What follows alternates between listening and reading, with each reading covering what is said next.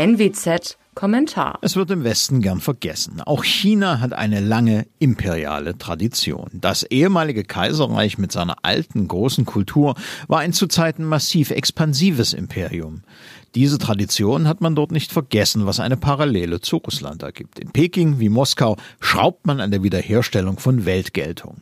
Während Russland dabei das Bild eines Riesen auf tönernen Füßen abgibt, bietet China das Kontrastprogramm.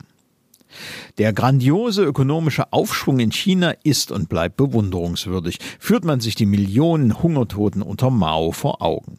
Genau diese wirtschaftlichen Erfolge ermöglichen jedoch Peking sein imperiales Programm umzusetzen. Besonders deutlich wurde das seit der Machtübernahme des heutigen Präsidenten Xi Jinping, also seit etwa 2012. Es begann eine beispiellose Aufrüstungskampagne, flankiert von massiver Einflusspolitik und Propaganda in so gut wie allen Teilen der Welt.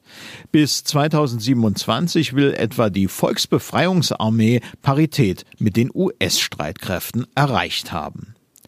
Das mag nun mancher USA-Phobiker in Europa gutheißen. Chinas Nachbarn, darunter einige stabile Demokratien, tun es gewiss nicht.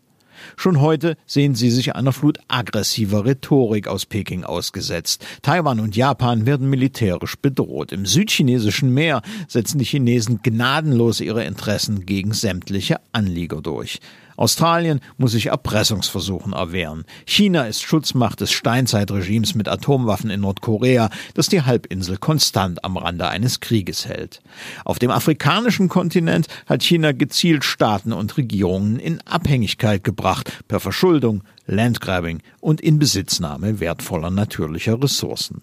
Europa sieht sich seit mindestens zehn Jahren einer massiven Propagandakampagne aus Peking ausgesetzt. Und ökonomisch? Da geht das skrupellose Stehlen geistigen Eigentums munter weiter, auf dem im Übrigen ein Gutteil des chinesischen Wirtschaftswunders beruht.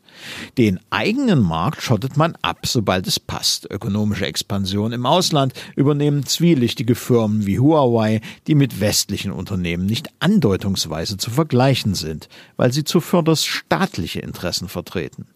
Genau aus diesem Grund hat Huawei-Technologie eben auch nichts in europäischen G5-Netzen zu suchen.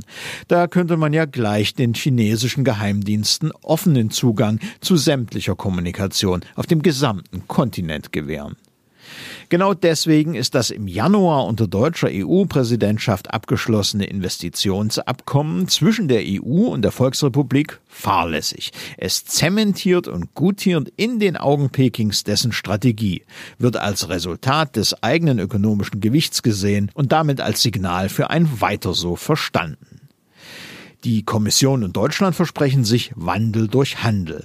Dabei hat China doch bewiesen, dass es, wenn es um seine imperiale Strategie geht, vor allem nach der Maxime Handel ohne Wandel verfährt. Stattdessen erleben wir eben diese Rückbesinnung auf imperiale Traditionen. So ließ sich der China-Experte der Grünen Reinhard Bütikofer denn auch jüngst mit dem Satz zitieren, wer an Wandel durch Handel gegenüber China glaube, der glaube wahrscheinlich auch an den Osterhasen. Es ist eine Randnotiz wert, dass die gegen das europäisch-amerikanische Freihandelsabkommen TTIP gerichteten Proteste angesichts des China-Abkommens keine Neuauflage erfuhren. Das kann man mit dem Anti-Amerikanismus der europäischen Linken erklären und als ein Echo der Mao-Seligkeit der 68er-Bewegung einordnen. Ja, China ist ein wichtiger Markt. Dort hat sich die Wirtschaft schnell von Corona erholt. Inzwischen ist es der größte Handelspartner der EU, größer als die USA. China hat aber vor allem Corona zunächst über die Welt gebracht. Das gilt es nicht zu vergessen.